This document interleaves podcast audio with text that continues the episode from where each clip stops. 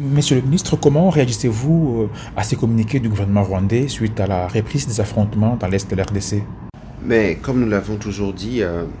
ces communiqués, c'est un véritable aveu. Euh, et c'est franchement très étonnant de voir que le Rwanda, avec lequel nous sommes dans différents processus de paix, où il est clairement établi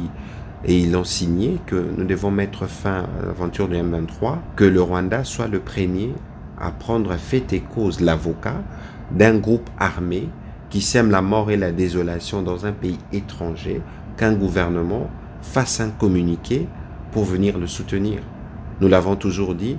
et là, malheureusement, il démontre que c'est les paroxysmes du cynisme. Et, dans cette euh, sortie, il parle d'incitation à, la haine, mais ces discours qui visent à diviser les Congolais est encore extrêmement grave, parce que si les M23 qui se présentent au dire du pouvoir rwandais comme un mouvement qui protège une minorité congolaise, comment expliquez-vous qu'elle fasse autant de morts autant de déplacés sans s'en émouvoir? Parce qu'il faut rappeler que comme dans leur tradition, ils ont commencé par attaquer les forces euh, armées de la République démocratique du Congo qui ont riposté. D'ailleurs, dans la riposte, nous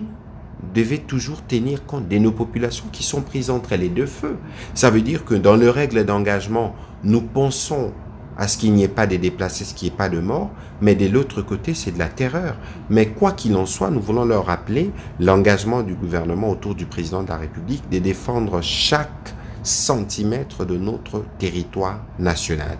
Que comptez-vous faire maintenant? Après que le Rwanda euh, ait euh, montré son empathie euh, vis-à-vis du M23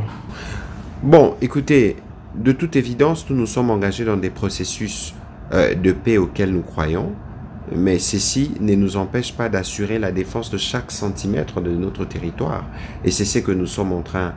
c'est ce que nous sommes en train de faire au regard de ces comportements récidivistes du Rwanda euh, appelant les chats par son nom, parce que maintenant, ils ont pris fait et cause pour le M23 de manière ouverte. De toute évidence, toutes leurs aventures euh, seront stoppées, et il faut que le monde, euh, que la communauté internationale qui regarde,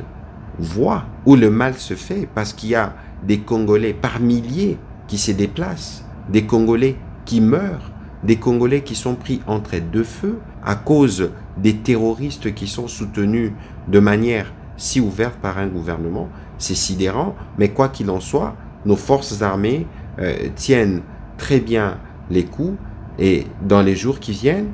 nous allons voir ce que la situation va donner. Que devient l'option diplomatique que le président Tshisekedi a mise en place depuis un certain moment dans cette situation de l'Est de l'RDC Bon, écoutez, l'option diplomatique n'a jamais exclu les devoirs pour nos forces armées d'assurer leur mission régalienne. La mission régalienne de forces armées, c'est d'assurer la défense du territoire et la protection de populations. C'est ce qui se fait. Le président de la République avait déjà dit que toutes les hypothèses étaient euh, sur la table, mais pour le moment, nous restons euh,